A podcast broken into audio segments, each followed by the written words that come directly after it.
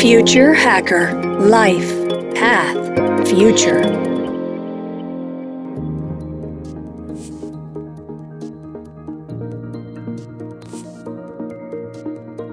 Olá pessoal, bem-vindo de volta aqui a um papo ótimo com o Thiago Cardoso.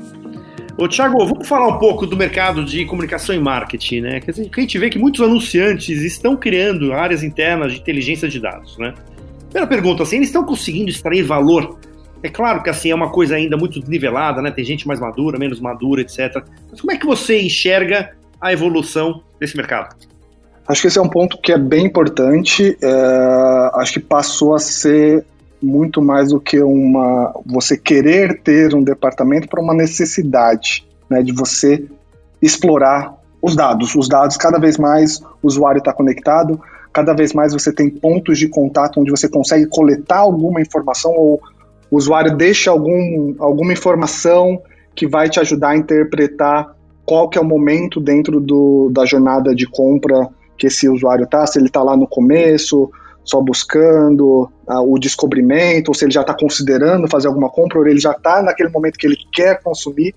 Então, sem uma inteligência né, de dados ou sem uma inteligência para você conseguir analisar tudo isso, é muito difícil você conseguir ser preciso na comunicação que você vai fazer com esse usuário é, dentro do, dos estágios que ele está. Como você falou, é, existem empresas super bem preparadas para isso, outras empresas pequenas e médias que às vezes não têm a capacidade tecnológica para poder trabalhar com.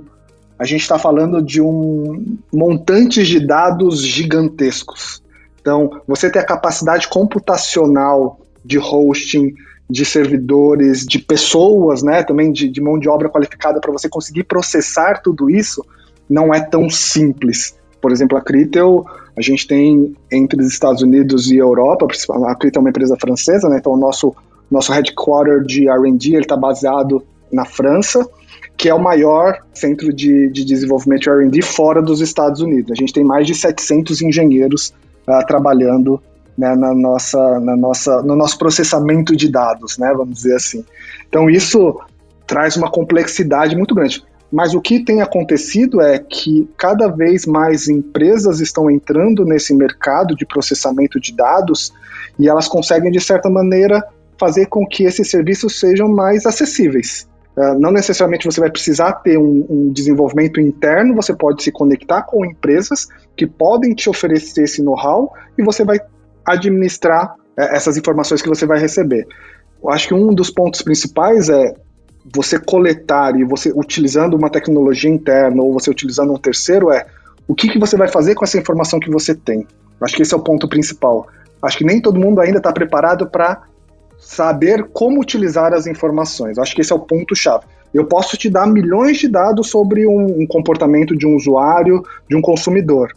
Se você não souber interpretar esses dados ou não souber como encaixar ele dentro da sua estratégia, eles não servem de nada. Vai ser só muitas informações que às vezes vai deixar você mais confuso do que é, te mostrar um caminho para ser mais, mais, mais preciso e mais efetivo.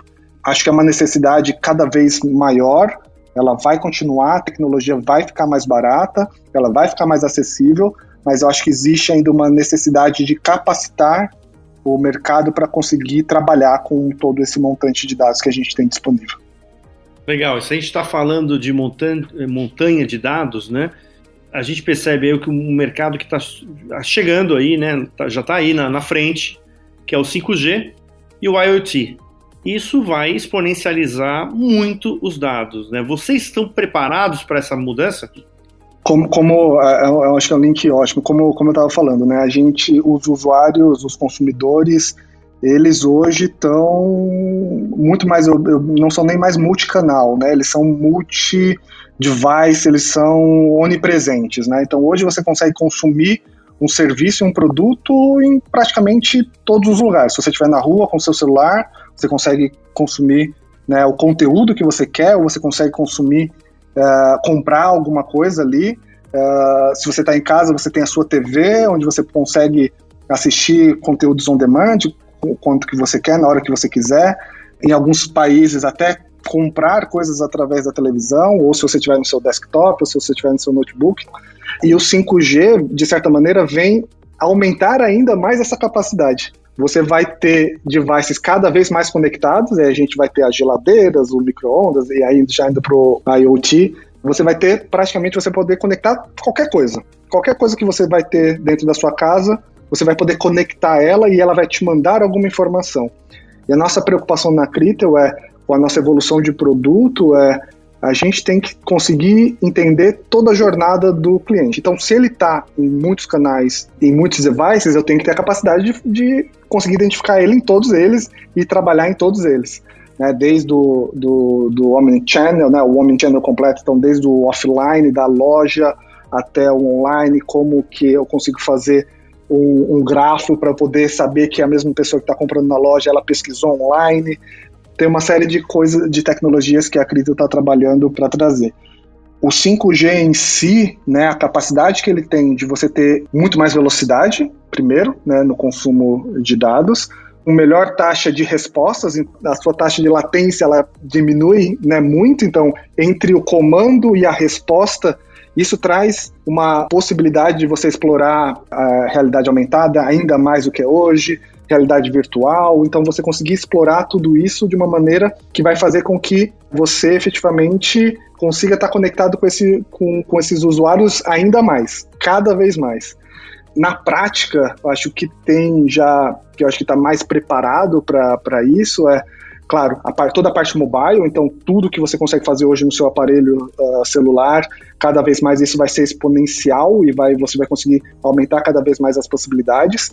Outras frentes, por, por exemplo, a Connect TVs, né? Então você conseguir ter cada vez mais conteúdos, onde você vai conseguir uh, consumir e você vai conseguir também adicionar mais informações nessas, nesses conteúdos que vai poder, você vai poder utilizar ao seu favor ao seu favor no sentido de ter mais informação do usuário, entender a jornada dele e transformar isso numa estratégia para você impactar ele e ser mais relevante. Não tem para onde a gente fugir. É, é uma realidade. É claro que você vai ter diferentes estágios de infraestrutura de 5G. A gente sabe que mercados mais desenvolvidos, China, Estados Unidos, isso vai vir de uma maneira mais efetiva. No Brasil, a gente sabe que tem todo o planejamento, tem as licitações que estão sendo feitas, vamos estar ali um tempinho atrás, acho que um, dois anos, em relação a outros mercados, que dá para gente um bom ponto de olhar o que está sendo feito e depois já estar tá mais preparado quando as coisas chegarem para gente. Mas sem dúvida, vai trazer um leque aí de possibilidades bem importante para o mercado, não só de publicidade, mas o mercado de consumo né, como um todo. Legal. Thiago, aproveitando um pouco o teu conhecimento, muita gente fala de fake news, né? Vamos falar de fake data. Então o que a gente percebe é que tem milhares de empresas de data science, ainda mais porque depois falam, depois que falam que ah não, o data é o novo óleo, etc. Surge a cada esquina uma empresa falando que mexe tem os algoritmos, faz o machine learning, etc. Pega para um, uma empresa que está precisando de um, de um, trabalho sério, tudo, como é que você consegue separar o joio do trigo? Porque assim, no momento que não deu certo, normalmente o que eles falam, ah, não, mas é que é machine learning, tem que ser learning em cima de learning. Ou seja, é uma, uma bela desculpa em alguns momentos, assim, de muita empresa. Como é que você consegue identificar se uma empresa é séria, efetivamente está fazendo trabalho de data sério ou os fakes? É uma problemática que vou te dizer que quem tiver a resposta, eu quero saber também. Existem indícios e que você consegue identificar, claro, para o público mais leigo, claro que é mais difícil, né? Sem você ter as informações e, e ter um pouco de know-how de como uh, o, o, que está sendo falado é um blá blá blá, uma sopa de letrinhas, né? Como você falou, palavra-chave, machine learning, deep learning, uh, processamento genético, processamento pessoal, determinístico, probabilístico, então tem uma sopa de letrinhas que todo mundo acaba né, falando. Acho que não foge do que você tem que fazer com qualquer fornecedor que você trabalha, né? Ter referências em relação ao que ele vem entregando para outros clientes. Não tem segredo, não, não tem é, mágica. Se te prometem muita coisa em relação a um, um, um resultado rápido, pronto, enlatado. Não, os dados são muito particulares para cada uma das empresas. Uh, os dados são muito únicos para cada uma quando eles são bem coletados. Eu acho que o ponto principal é, é aí a gente falando de médios até os grandes, né? a qualidade da, do, da coleta dos dados é muito importante, ainda mais agora com, com as nossas leis de proteção né, de dados. A gente tem que ter cada vez mais cuidado da maneira que a gente coleta, do, da maneira que a gente armazena e da maneira que a gente vai conseguir descartar esses dados quando for uh, necessário. Né? Então, acho que a primeira, o que eu diria, a primeira, primeiro ponto que eu falaria era para as empresas que estão querendo trabalhar mais os dados é cuide muito bem dos seus dados. Primeiro, não forneça seus dados para qualquer empresa, porque eles são, como você falou, né, o novo petróleo e realmente são. Você tem que ter todo o cuidado de quem você vai plugar no seu site, se são empresas sérias, se são empresas certificadas, se são empresas eh, idôneas. A gente tem uma problemática no mercado brasileiro, e eu posso falar com uma experiência aí de, de 10 anos nessa parte de, de publicidade programática da, da Critel, onde a gente, onde, quando você tem uma oferta de algum novo player que entra, ainda mais se ele está te oferecendo um free media ou um anúncio grátis, você coloca tags no seu site, você é, disponibiliza todos os seus dados para esse usuário sem ter nenhuma validação. Ele está me oferecendo, ele tem um site, ele fala que tem um escritório XYZ. Não, não é bem assim. Né? A gente já teve alguns casos no mercado nacional que empresas que tiveram problemas né, em, em relação a isso. Então tem que ter muito cuidado para quem você fornece seus dados, como que você fornece. O compliance com todas as leis de GDPR cada vez mais é, são muito importantes. Empresas como, por exemplo, a Critel, que tem muitos anos de mercado, que são abertas em bolsa, que tem audi são auditados, tem audições SOX, tem uma série de coisas que podem trazer mais segurança para usar. Então, os dados que estão sendo processados via Critel, ele tem toda uma, uma certificação e tem todos os pontos para ser trabalhados. Eu diria que é isso, é, é ter um pouco de não acreditar em tudo que é falado, não é fácil, leva tempo em algumas vezes. O aprendizado, né, o machine learning, o aprendizado, ele precisa de um, de um volume de dados uh, significativo para você conseguir ter um resultado. Se você vê que é uma empresa pequena ou média, principalmente quando você fala que você faz deep learning, que ainda exige uma capacidade de processamento muito grande, não é qualquer empresa que consegue fazer isso, porque ela tem um custo de processamento desses dados, de hosting e de, de, de servidores muito grande. Então, desconfie dos, dos milagres de baixo custo e, e rápida eficiência. Legal, cara. Indo agora para o viés mais positivo, eu diria assim. Existem iniciativas de collabs entre marcas para conhecimento profundo de dados dos usuários cruzados. Quer dizer, ou seja, né, você pega, sei lá, uma Coca-Cola junto com o McDonald's, vamos porque eles queiram compartilhar as bases para gerar um, um valor para ambas as empresas. Esse é o caminho, teoricamente, que você acredita que esse mercado pode pode estar acontecendo? Eu acho que sim, uh, acredito que sim. Os collabs ou os data co-ops, né, as colaborações de dados, cada vez vão se tornar mais importantes, exatamente por a, pela limitação do, dos identificadores que a gente falou, né, dos cookies, etc. Então, cada um vai ser dono de uma parte dos dados e essas colaborações fazem com que você consegue, consiga fazer esses cruzamentos. Mas isso, de novo, tem que ter o consentimento dos usuários cada vez mais. Sem o consentimento dos usuários, você não vai conseguir fazer esse tipo de trabalho. Acho que é uma evolução muito positiva. Todas essas mudanças estão sendo feitas para uh, ah, resolver um problema de privacidade de dados dos usuários. Né? Então, hoje você conecta e você não sabe aonde seus dados estão navegando. Né? Nos termos e condições ali é, de, de todas as plataformas que você acessa, você não lê todos os termos e condições para saber, ok, o que, que ele está fazendo com o meu dado, para quem ele está compartilhando. Essa questão da gestão de dados, ela é muito importante. E aí, voltando para a parte do, do, dos datacops, acho que a grande uh, riqueza de tudo isso é você colabora com uma parte, mas você se beneficia de todo o, o, o ecossistema. Então, você vai estar tá dando uma parte, e a gente tem alguns estudos, isso é uma, é, é uma realidade dentro da Crita, né? A gente parte da nossa tecnologia ela é baseada né, em data, data co-ops.